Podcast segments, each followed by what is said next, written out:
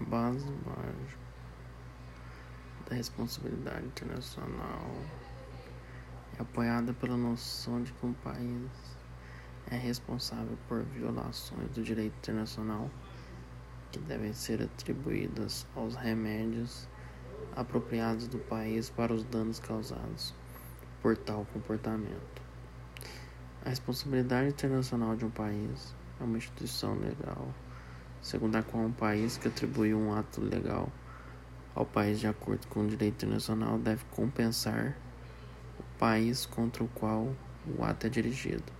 Ou seja, a responsabilidade internacional do país decorre da violação das normas jurídicas internacionais, bem como da ocorrência de atos maliciosos ou criminosos por parte do autor, suscitando a discussão sobre responsabilidades subjetivas e objetivas.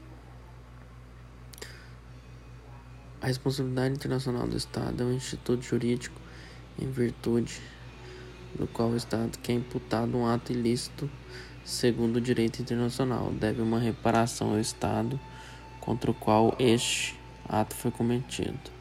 Ou seja, a responsabilidade internacional do Estado, do Estado decorre de uma transgressão à norma jurídica internacional, bem como a incidência de uma conduta de natureza dolosa ou culposa do autor sejando assim a discussão sobre a responsabilidade subjetiva e objetiva.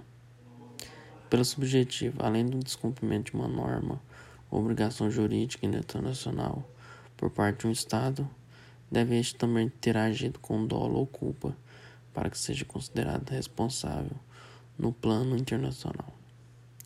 No que tange a responsabilidade objetiva do Estado, esta é constituída pelo descumprimento de uma obrigação jurídica internacional, independente da existência de culpa ou dolo, garantindo, portanto, maior segurança jurídica no campo das relações internacionais. A responsabilidade internacional apresenta características próprias da relação à responsabilidade no direito interno. Ela é sempre uma responsabilidade com finalidade de reparar o prejuízo, praticamente não conhece a responsabilidade penal.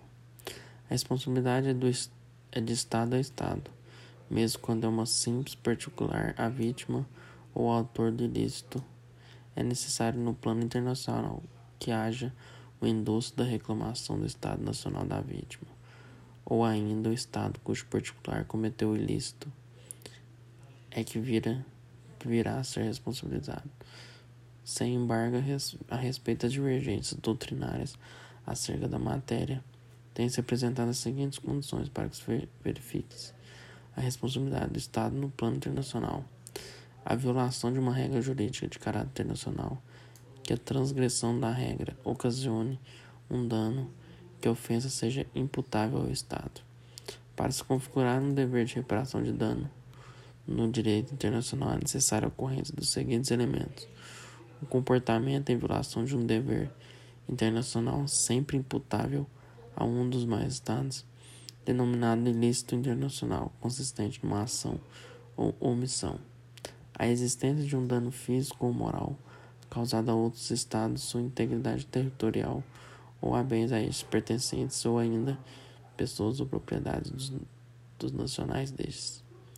Um nexo de causalidade normativa entre dano e ilícito, o qual institui um dever de reparar o seu autor e cria ofendido um direito substitutivo de exigir uma reparação. O princípio fundamental da justiça traduz co concretamente na obrigação de manter os compromissos assumidos e na obrigação de reparar o mal injustamente causado a outrem. Princípio este sobre o qual repousa na noção da responsabilidade.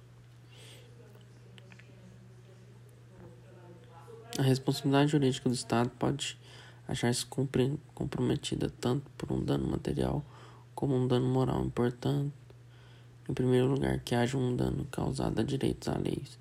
Em segundo, que se trate de um ato lícito. E em terceiro, que tal ato seja realmente imputável ao Estado.